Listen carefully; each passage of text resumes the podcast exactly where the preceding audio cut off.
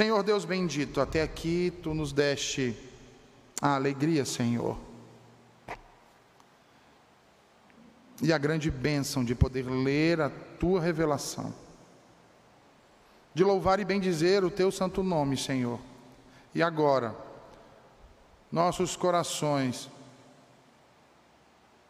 estão ansiosos, Senhor, para ouvir o que tu tens a dizer para nós por meio da pregação do teu evangelho.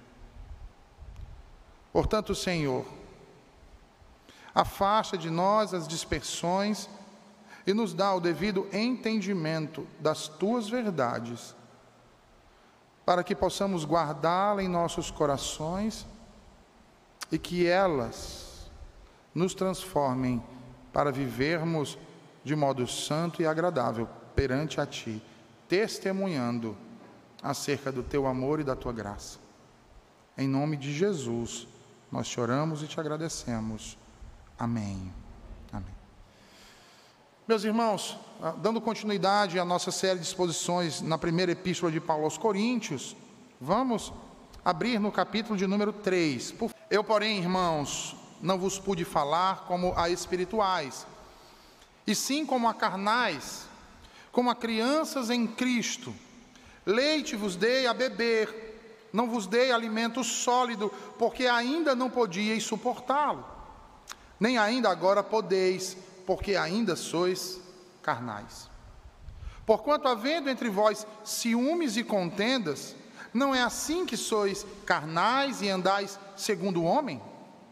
Quando, pois, alguém diz, eu sou de Paulo, e outro, eu de Apolo, não é evidente que andais segundo os homens?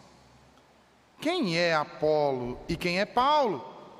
Servos, por meio de quem crestes, e isto conforme o Senhor concedeu a cada um. Eu plantei, Apolo regou, mas o crescimento veio de Deus, de modo que nem o que planta é alguma coisa, nem o que rega, mas Deus que dá o crescimento. Ora, o que planta e o que rega são um e cada um receberá o seu galardão segundo o seu próprio trabalho, porque de Deus somos cooperadores, lavoura de Deus e edifício de Deus sois vós. Amém. Até aqui, meus queridos. Mais uma vez, oremos ao Senhor. Ó Senhor Deus bendito, santo e maravilhoso é o teu nome, Senhor. A tua palavra foi lida e agora será pregada aos teus filhos nesta manhã. Fala conosco, Senhor. Confronta, ó Deus bendito, os nossos pecados com a tua verdade e transforma-nos. Ó Senhor Deus, toma o teu servo em tuas mãos e usa-o como boca tua para falar aos teus filhos nessa manhã. Perdoa os nossos pecados e nos abençoa com a tua verdade. Em nome de Jesus. Amém. E amém. O texto que nós acabamos de ler nos mostra o apóstolo Paulo repreendendo de um modo bastante contundente os crentes de Corinto. Como ele afirma nos versículos 1 e 2, Veja aí, ele não, pode, ele não pôde falar a eles quando por lá esteve em sua primeira passagem, como a espirituais, ou seja, como a crentes experimentados, a crentes maduros, mas ele falou a eles como carnais, como crianças em Cristo, ou seja, como pessoas imaturas, pessoas que ainda estavam dando os primeiros passos no conhecimento da verdade salvífica de Jesus Cristo. No entanto, o apóstolo Paulo demonstra nestes versículos algo que o deixa muito preocupado. E qual a razão de sua preocupação? Ora, pelo tempo em que ele esteve a primeira vez com ele. E agora que ele os escreve essa carta, Eles estavam distantes de um progresso espiritual. Não haviam ainda amadurecido na fé. Paulo esperava que suas obras manifestassem uma vida piedosa, uma vida que testemunhasse o poder, a graça e o amor de Cristo. No entanto, as notícias que ele recebe do que estava acontecendo entre aqueles irmãos é de que, por seu testemunho, eles continuavam sendo carnais. A pergunta então surge nos nossos horizontes.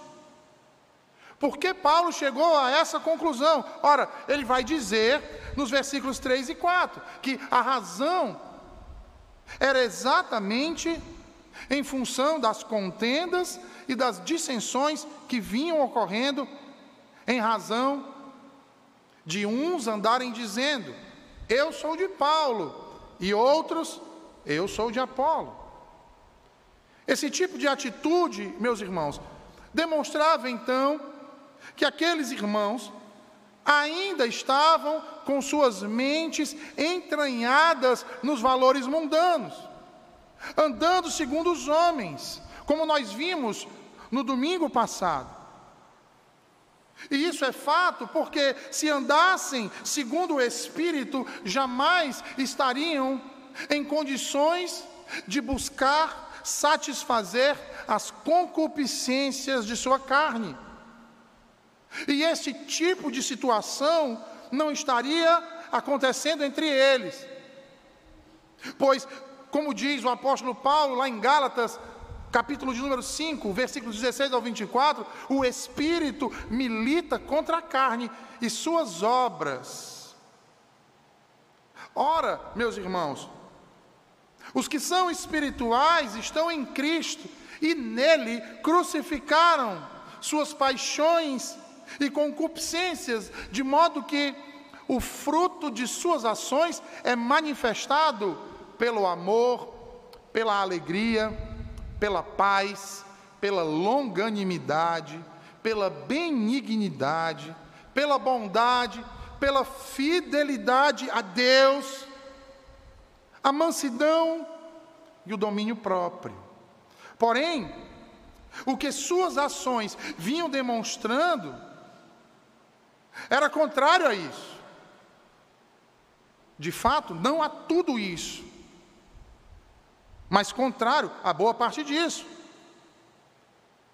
Ora, eles iam manifestando uma indiferença, irmãos, quanto à prostituição, à impureza, à lascívia. Veja, Paulo vai suscitar uma questão terrível que estava acontecendo no meio deles, e é como se eles não se importassem com aquilo.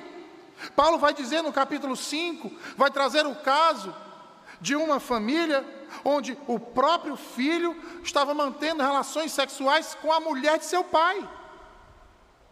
E estavam dentro da igreja, junto dos irmãos, e como se isso não fosse nada demais. Além disso, nós vamos ver no decorrer da exposição desta carta, que Paulo vai suscitar os seus diversos problemas, as inimizades, as porfias, os ciúmes, a ira, a discórdia, as dissensões, as facções, a inveja,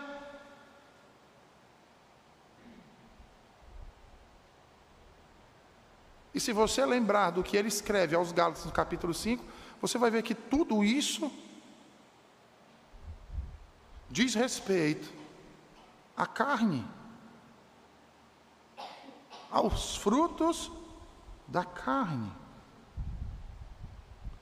É por isso então que ele prossegue, irmãos, instigando-os agora a uma reflexão exatamente sobre essas ações, para que, ao enxergar onde estavam, se arrependessem e progredissem para onde deveriam estar, ou para onde já deveriam ter chegado. E observe que ele passa a fazer isso por meio de duas perguntas retóricas no versículo 5. Observe aí na sua Bíblia. Versículo 5, ele diz: Quem é Apolo? E quem é Paulo? Servos por meio de quem crestes, e isto conforme o Senhor concedeu a cada um. Vejam, os coríntios estavam se dividindo em grupos por ainda valorizarem o espírito competitivo greco-romano do status e da glória. E aqui eu quero lembrá-los de algo que nós falamos no primeiro dia em que iniciamos a exposição dessa epístola e do contexto em que se encontrava essa igreja. E meus irmãos, algumas das formas que os gregos e os romanos buscavam alcançar esse status e essa glória era exatamente através de conquistas. Quer fossem conquistas nos Jogos Olímpicos, istmicos, nas batalhas ou ainda nos discursos, nos debates públicos. O fato é de que a vitória nessas disputas legava aquele que saía vencedor honra e respeito dos demais. Os crentes de Corinto desejavam ainda as mesmas coisas, nesses mesmos padrões. Porém, em seus corações, almejavam obter respeito, honra, status, glória, todas essas coisas tão valorizadas pelos ímpios, só que eles buscavam por meio de sua espiritualidade. Vejam, eles buscavam essas coisas, mas não através dos Jogos Olímpicos, não através das guerras, mas através de sua espiritualidade. Aí talvez você esteja se perguntando: mas, pastor, qual o problema nisso? Não é na espiritualidade que a gente deve buscar essas coisas? E aí eu devolvo a pergunta: quem disse que nós devemos buscar essas coisas? Agora perceba o problema mais grave ainda aqui. Porque o problema não está no termo espiritualidade. O problema está em como os coríntios definiam essa espiritualidade.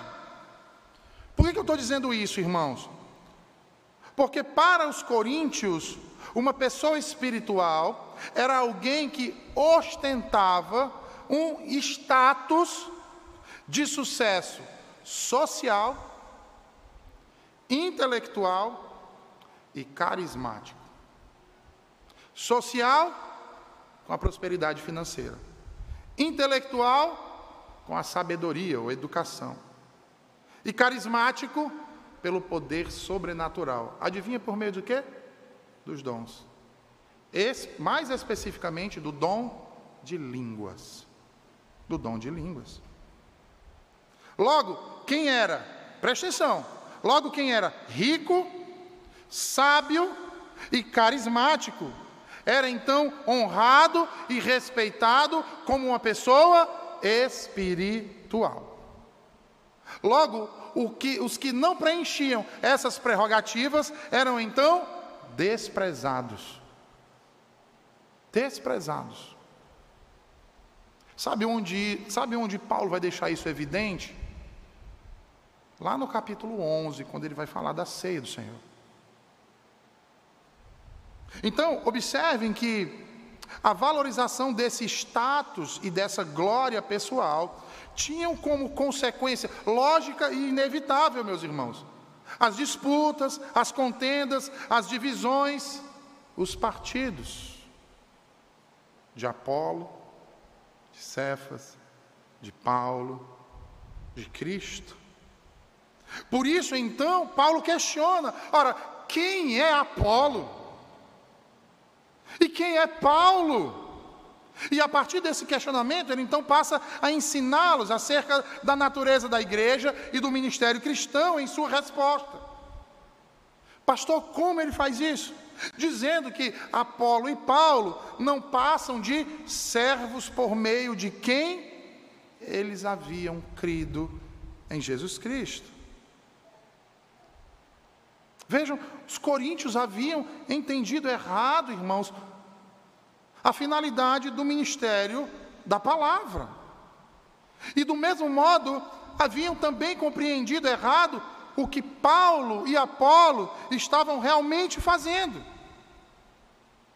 Tomados ainda pelo espírito competitivo greco-romano, como nós vimos, eles olham então para os ministros da palavra, buscando enxergar neles esse status de espiritualidade que eles conheciam, que eles defendiam e que, conforme vimos, estava arraigado na ostentação da prosperidade financeira, na sabedoria e na manifestação do dom de línguas.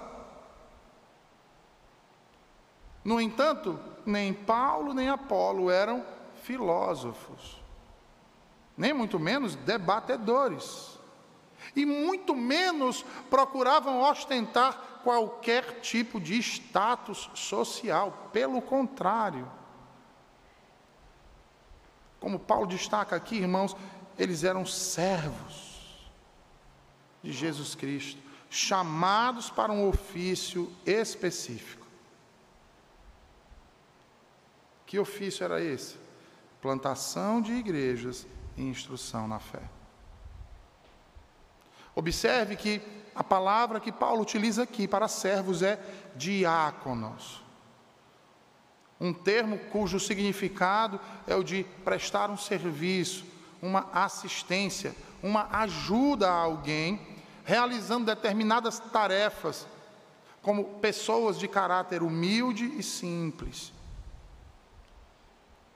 E aí vejam, o Novo Testamento usa esse termo diáconos muitas vezes. E esse termo é usado no Novo Testamento para fazer referência, muitas vezes, a determinados tipos de serviço.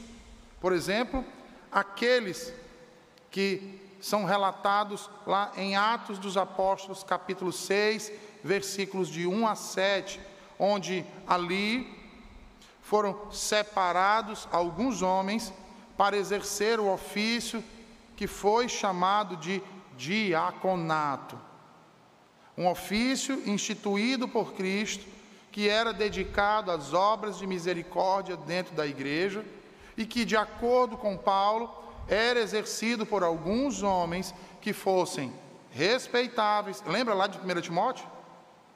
Quais são as características? Homens respeitáveis, sóbrios, não dado a muito vinho, de uma só palavra, não cobiçosos, experimentados, ou seja, crentes maduros.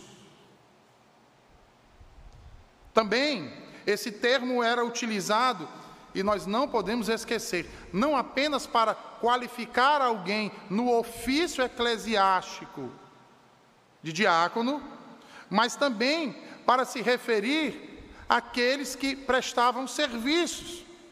Por exemplo, funcionários da corte de um rei. Eram chamados de servos, porque estavam ali para servir o rei. Qual é a palavra que é utilizada? Diáconos. Os oficiais do sinédrio, os assistentes dos magistrados, até mesmo os guardas do templo são chamados de diáconos. Mas por quê? Porque eles exerciam esse ofício eclesiástico? Não. Porque a palavra significa, no seu básico, servir. Servir, irmãos. E é por isso que vemos ainda esse termo ser utilizado, por exemplo, para fazer referência a muitas mulheres. A muitas mulheres. E isso não quer dizer que elas eram diaconisas que elas receberam o ofício eclesiástico do diaconato. Não, o que está dizendo é que algumas mulheres serviam, ou seja, trabalhavam, ajudavam auxiliavam. De que forma? A Escritura vai nos dar inúmeros exemplos: na limpeza, na manutenção das igrejas, no cuidado com os enfermos, no cuidado com os pobres. Paulo, lá em Romanos, no capítulo 16, vai mencionar uma dessas mulheres que tinha, que ajudava bastante a igreja de Jesus Cristo, que era Febe. Aí veja, quantas pessoas não têm utilizado esse texto para dizer que Febe possuía um ofício de diaconia, um ofício eclesiástico, que por isso a igreja de Jesus Cristo tem que ter diaconisas. Está mais do que evidente que não, irmãos. Inclusive, Paulo vai fazer questão de mencionar a ajuda que ela dava.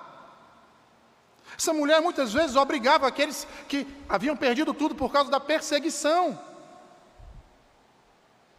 que estavam nas ruas.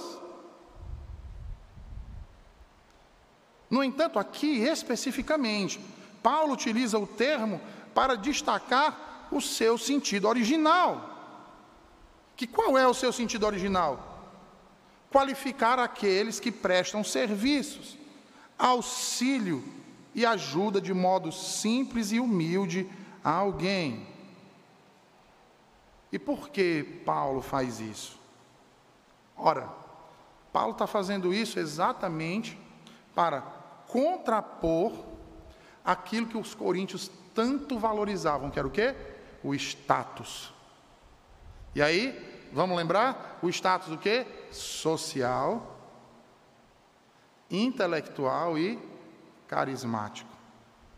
Como é que Paulo contrapõe? Dizendo assim: olha, esses ministros que vocês estão nomeando aí, como líderes dos seus partidos, sabe o que eles são? Servos.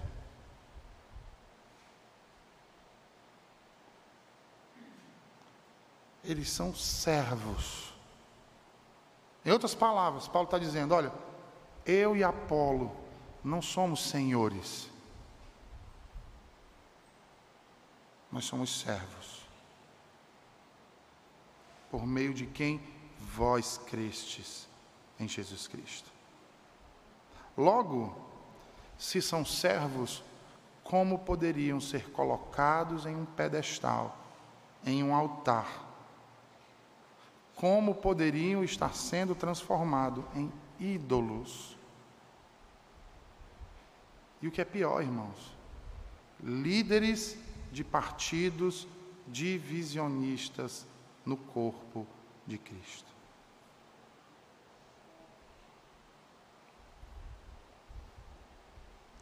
E meus irmãos, se havia uma palavra para ser utilizada que batesse de frente com aquilo que os coríntios estavam almejando, era essa palavra servos. Sabe por quê? Porque se havia uma posição na sociedade greco-romana desprovida dessas coisas, status e glória, era justamente a posição de servo. De servo. Logo, ao intitular os ministros do Evangelho como servos aqui, Paulo dissolve todo o conceito que os coríntios tinham em termos de capacidade e resultado dos indivíduos para serem honrados e respeitados. Principalmente quando ele afirma no final do versículo 5, vejam aí, que o ministério deles, pelo qual eles vieram a crer, não era um status conquistado, mas uma graça recebida para servir. Veja o que Paulo diz: ele diz, e isto, conforme o Senhor concedeu a cada um. A cada um. E eu pergunto a você nessa manhã: quem são os ministros do Evangelho para você? Que eles são? O que é um pastor de igreja? Veja, a nossa resposta não pode ser outra, irmãos, a não ser a de que estes são instrumentos humanos pecaminosos que Deus usa para criar, para edificar a sua igreja. Pois qual outro tipo de trabalho se ocupam os ministros? Senão de conduzir pecadores à fé por meio da pregação. Logo, é a partir dessa realidade que Paulo então infere que não pode haver nenhum tipo de ostentação por parte dos homens, pois a fé não permite que alguém se glorie, senão exclusivamente em Jesus Cristo, autor e consumador da fé que nos foi otorgada. Logo, aqueles que estavam exaltando excessivamente a homens, e eu aplico isso a nós, aqueles que gostam de exaltar a homens excessivamente,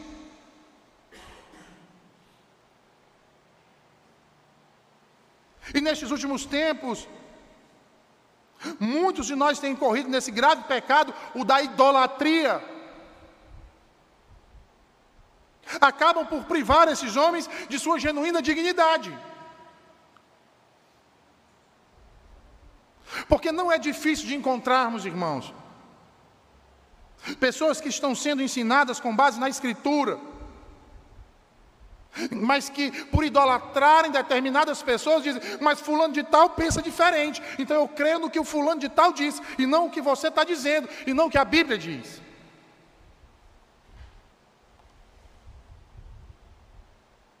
E o nome disso, irmãos, é idolatria. E isso é um grave problema. Um gravíssimo problema. E saiba que você não está contribuindo para o reino de Deus, e nem para o seu próprio ídolo. Na verdade, o que você está fazendo com esses ministros é privando eles de genuína dignidade. Sabe por quê? Você sabe o que é mais importante para um ministro do Evangelho? Sabe o que é mais importante? Eu vou lhe responder. A sua vocação, o seu chamado, por meio do qual conquistam seguidores, fazem discípulos. No entanto, não de si mesmos, mas de Jesus Cristo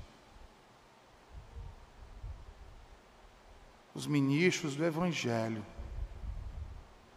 procuram fazer seguidores, mas não de si. Procuram fazer discípulos, mas não de si. Mas daquele que os chamou, Jesus Cristo. Essa é a maior honra que um ministro pode ter. Saber que serviu ao seu Senhor e sabe quando ele percebe isso? Quando, através do seu serviço, pecadores se arrependem e creem em Jesus Cristo.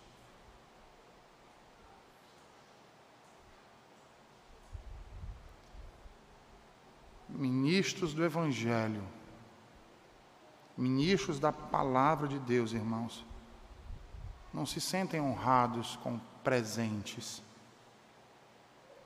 com homenagens, com seguidores nas redes sociais, com bajuladores, de modo nenhum. Ministros do Evangelho exultam de alegria ao ver o poder do Evangelho transformar ímpios em crentes, filhos do diabo em filhos de Deus, manifestando assim o poder da graça, da misericórdia de Deus em louvor a Jesus Cristo. O ministro da palavra não confere status, esse ministério não, não, não ostenta glória a nenhum homem, como se esse homem fosse o Senhor da igreja. Não, irmãos, o ministério da palavra apenas define um estado e uma ação. E que estado é esse? O de servo do Rei dos Reis e Senhor dos Senhores, cujo serviço é fazer a sua vontade. Aí você pergunta: e qual é a vontade do Rei dos Reis e Senhor dos Senhores? Que eles plantem igrejas. Como, pastor? Lembra do que Jesus diz? Ide, portanto, fazei discípulos de todas as nações, batizando-os, plantando igrejas. E o que mais, pastor? Instruindo esses crentes na fé. Mas, pastor, você está tirando isso de onde? Na mesma ordenança que Jesus dá de fazer discípulos, Jesus diz: ensinando-os tudo o que eu vos ensinei. Plantando igreja e instruindo os crentes na fé. Esse é o serviço de um ministro da palavra. Por isso, então, ele prossegue dizendo, veja aí os versículos 6 e 7. Ele diz: Eu plantei, Apolo regou, mas o crescimento veio de Deus, de modo que nem o que planta é alguma coisa, nem o que rega, mas Deus que dá o crescimento.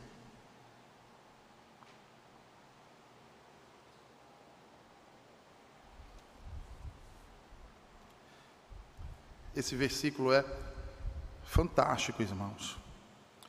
Porque o apóstolo Paulo vai fazer uso de uma linguagem figurada para desnudar ainda mais a natureza desse ministério. E é interessante porque a figura que ele utiliza aqui não podia ser outra.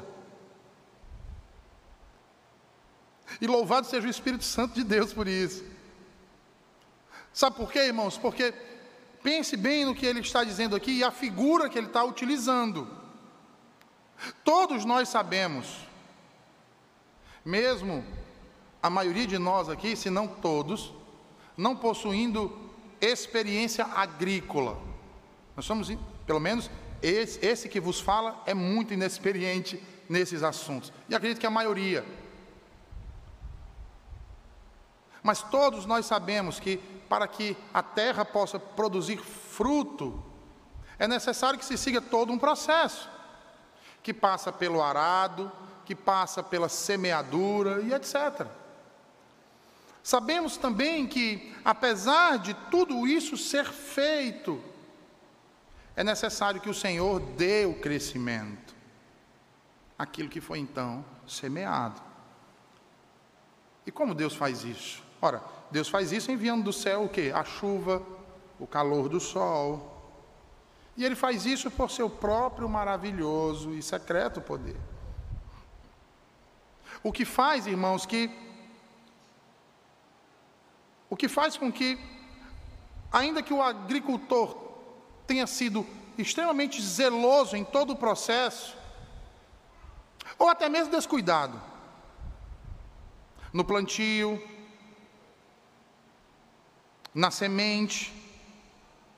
E vejam, e ainda que a semente não seja produtiva, contudo, é pela providência de Deus que o plantio se torna produtivo. E de modo semelhante, meus irmãos, é também a palavra de Deus, semente frutífera. E os ministros são como seus agricultores, responsáveis pelo arado, pela semeadura todos os outros auxílios que se agregam, como por exemplo a irrigação. Os ministros são responsáveis por semear a semente no solo e prestar auxílio tanto quanto possível à própria terra para que ela dê luz ao que concebeu.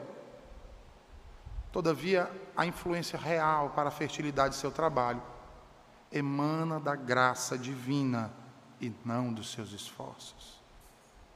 É por isso que Paulo então vai dizer no versículo 7, veja aí: nem o que planta é alguma coisa, nem o que rega, mas Deus que dá o crescimento. Notem que aqui o autor não, não está aqui desmerecendo os ministros do Evangelho, muito menos querendo transparecer que eles eram desnecessários. Mas o que Paulo tem em mente aqui, irmãos, ao dizer que nem o que planta e nem o que rega são alguma coisa, é tão somente o de enfatizar, o de explicitar ou mostrar o mérito do trabalho realizado na igreja, como não pertencendo aos homens, mas pertencendo exclusivamente a Deus. Porque embora o trabalho dos ministros seja vital para a igreja, é Deus quem deve receber o louvor, irmãos. É Deus. Porque é Deus quem chama. Porque é Deus quem unge. Porque é Deus quem usa. E para os seus devidos fins e propósitos. A obra da pregação e do ensino do Evangelho que se realiza em toda parte, meus irmãos, só é bem sucedida se Deus conceder a sua bênção. E aqui note, portanto, que os coríntios precisavam enxergar isso. Eles tinham que olhar para o que aconteceu com eles e ver a mão de Deus no trabalho, que foi realizado pelos ministros da palavra que Deus separou para isso. Logo, Paulo não está desmerecendo o trabalho para o qual os pregadores são chamados, mas ressaltando a importância e a glória devida a Deus neste ministério. Por isso ele prossegue dizendo, veja aí os versículos 8 e 9. Ele vai dizer: Ora, o que planta e o que rega são um, e cada um receberá o seu galardão segundo o seu próprio trabalho, porque de Deus somos cooperadores, lavoura de Deus, edifício de Deus sois vós. E aí, imaginem isso: dois agricultores num campo, ocupados numa lavoura. Um deles está plantando uma série de mudas enquanto o outro está regando cada uma dessas mudas que foram recém-plantadas. Observe que cada um deles, ou seja, ambos, tem um, um, objetivo em comum. Qual é esse objetivo? Ver as plantas crescerem e depois colherem seus frutos. Note que nenhum desses dois trabalhadores, nem as pessoas que observam o seu trabalho, conseguem enxergar ou pensar em rivalidade ou qualquer tipo de disputa entre eles. Ao contrário, ao vê-los trabalhando juntos, enxergam unidade e cooperação. E é isso que Paulo tenta mostrar aqui para eles que tanto ele quanto Apolo jamais nutriram em seus corações qualquer tipo de disputa ou de rivalidade entre si. Pois somos, pois como servos de Cristo, intentaram única e exclusivamente servir a igreja de Corinto e isso para a glória de Deus. E é por essa razão, então, que Paulo diz que ambos eram um só porque ambos pertenciam à mesma categoria, porque ambos tinham o mesmo objetivo, porque ambos visavam a mesma coisa a glória de Deus.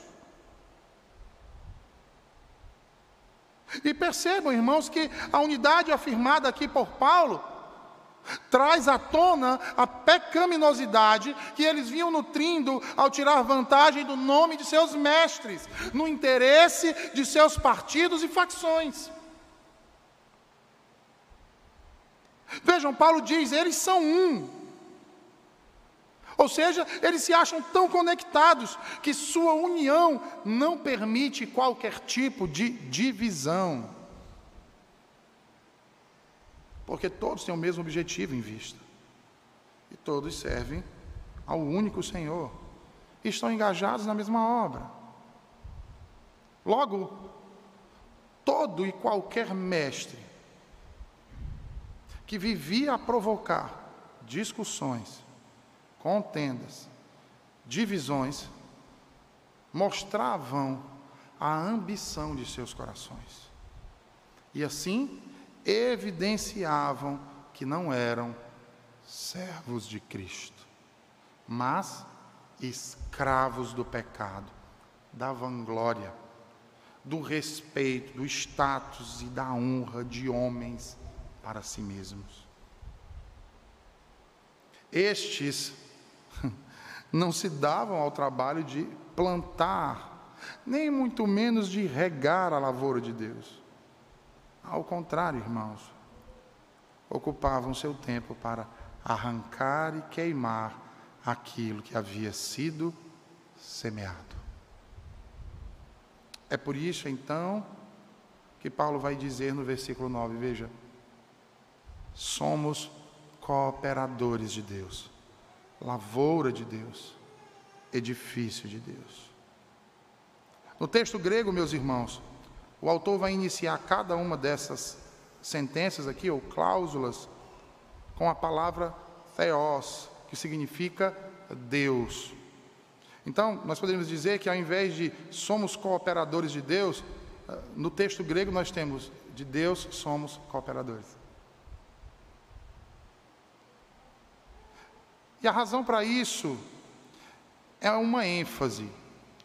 O nosso autor, ele quer enfatizar três coisas aqui, irmãos. Uma delas a gente vai tratar hoje. As outras duas a gente vai só trazer uma rápida introdução, porque vai ficar para o segundo bloco, na próxima semana, tá? Que é extenso. então, a primeira delas, vejam aí, é que tanto ele, Paulo, quanto Apolo, não trabalham para si mesmos, mas para o Senhor.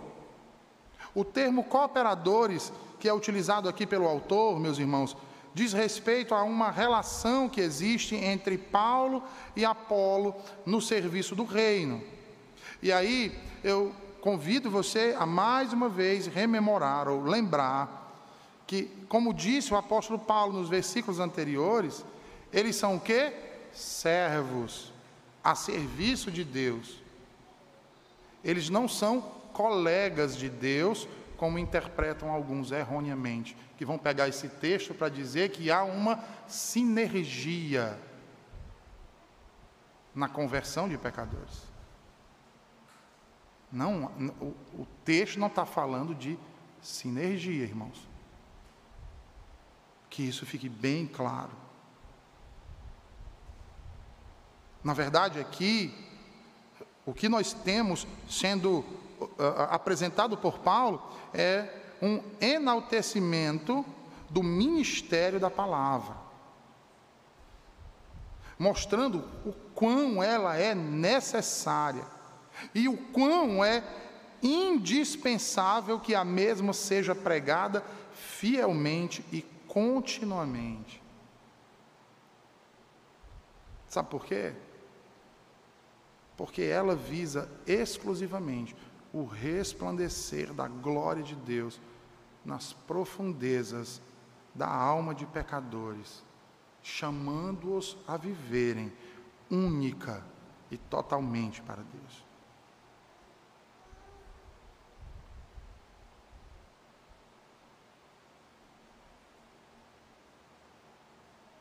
Infeliz é aquele que menospreza esse ministério.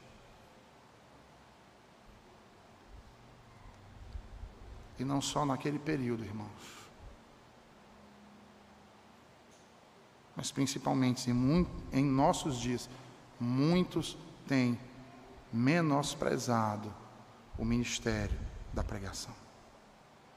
Muitos têm menosprezado o serviço que é prestado pelos ministros de Deus.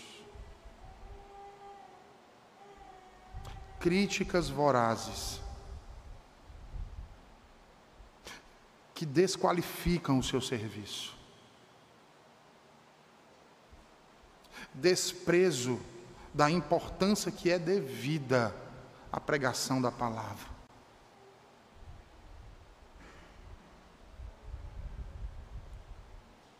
Alguns julgam, inclusive, que a pregação da palavra é algo muito simples e muito fácil de fazer e que qualquer pessoa consegue fazer. Logo, um ministro da palavra não é digno de ganhar senão uma esmola.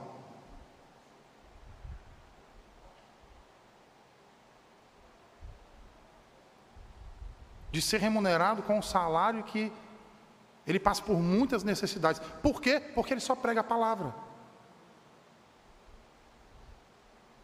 Ele só, veja bem, ele só prega a palavra. Como se a palavra fosse algo banal.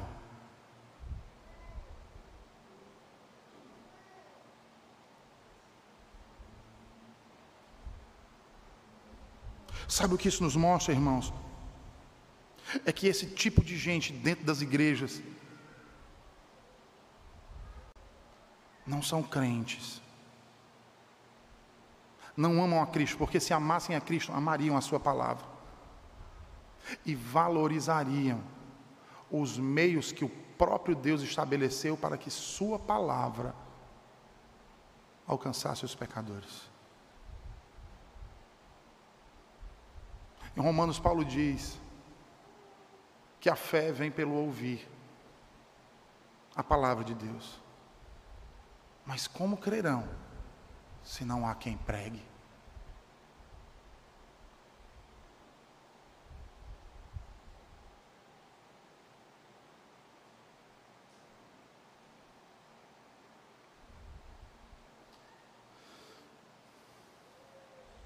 Logo, aqueles que menosprezam o ministério da pregação e os ministros do Evangelho de Cristo, desqualificando seu serviço ou não dando a importância que é devida, são ímpios e agem com impiedade diante dos meios que o próprio Deus ordenou e estabeleceu para que pecadores fossem chamados ao arrependimento e crescem em Jesus Cristo para a salvação e a vida eterna.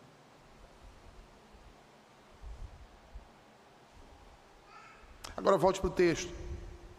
Note que, agora, depois de ter enfatizado na primeira cláusula, ou na primeira sentença, o ministério da palavra exercido por Paulo e Apolo, o autor se volta então nas cláusulas seguintes para a igreja. E é interessante aqui, irmãos. E eu confesso aos irmãos que ontem eu me perguntava: será que eu já trato desse assunto aqui? Não trato? Que eu faço, Senhor, me ajuda. Ele utiliza aqui duas figuras distintas, observe aí.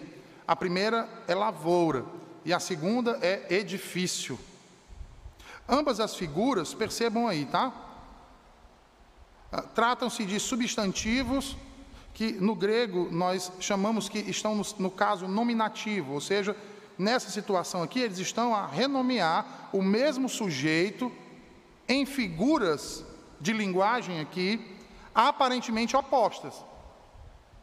Porque você olha e pensa assim, poxa, lavoura. O que, é que uma lavoura tem a ver com um edifício?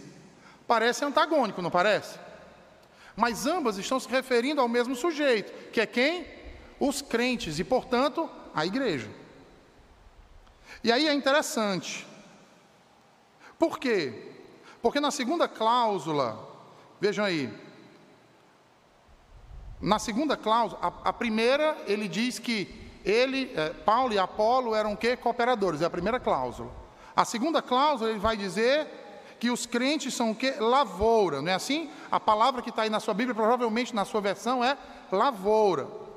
Essa palavra, na verdade, ela vem da palavra grega que é georgion, cujo significado é campo. Um campo que é cultivado, ou seja, um pomar ou um jardim. Aí sabe o que é que nos chama mais a atenção ainda? É que na Septuaginta, que é a versão em língua grega do que? Do Antigo Testamento, essa palavra é utilizada para referir-se ao campo do Éden, onde Deus plantou o seu jardim e nele colocou o homem para o cultivar e guardar. E aí nós temos a cláusula seguinte, que traz a palavra edifício, que no grego aqui é oikodome, cujo significado é o de um edifício mesmo, uma construção. E aqui também eu chamo a atenção dos irmãos para perceber que neste mesmo capítulo, aqui de número 3, Paulo vai chamar este edifício que ele está usando aqui no versículo 9. Lá nos versículos 16 e 17, ele vai dizer que esse edifício é santuário de Deus. Olha que interessante. A pergunta que surge então para nós aqui é: que tipo de conexão há então entre essas duas figuras distintas citadas aqui pelo autor e como elas se relacionam aos crentes, ou seja, à igreja? E a resposta a esse questionamento, meus irmãos, é a de que Paulo estabelece aqui uma conexão teológica entre campo e edifício com o templo de Israel e a igreja.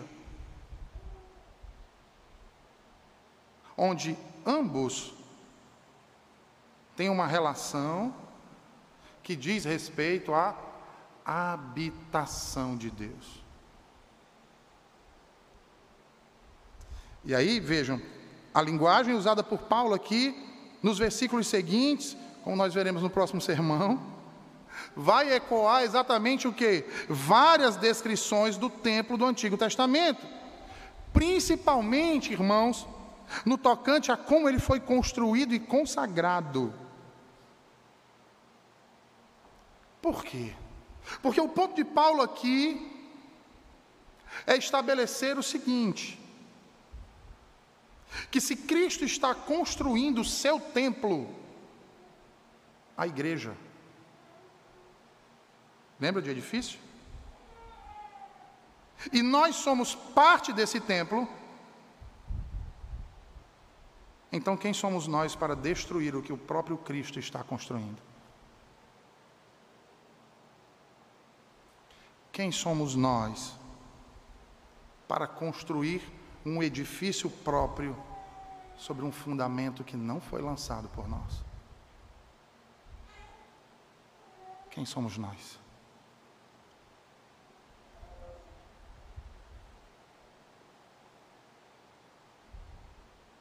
A igreja de Cristo, irmãos, pertence a Jesus Cristo e não aos coríntios.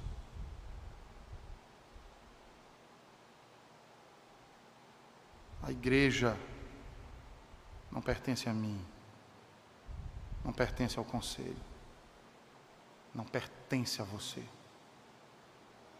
A igreja pertence a Cristo.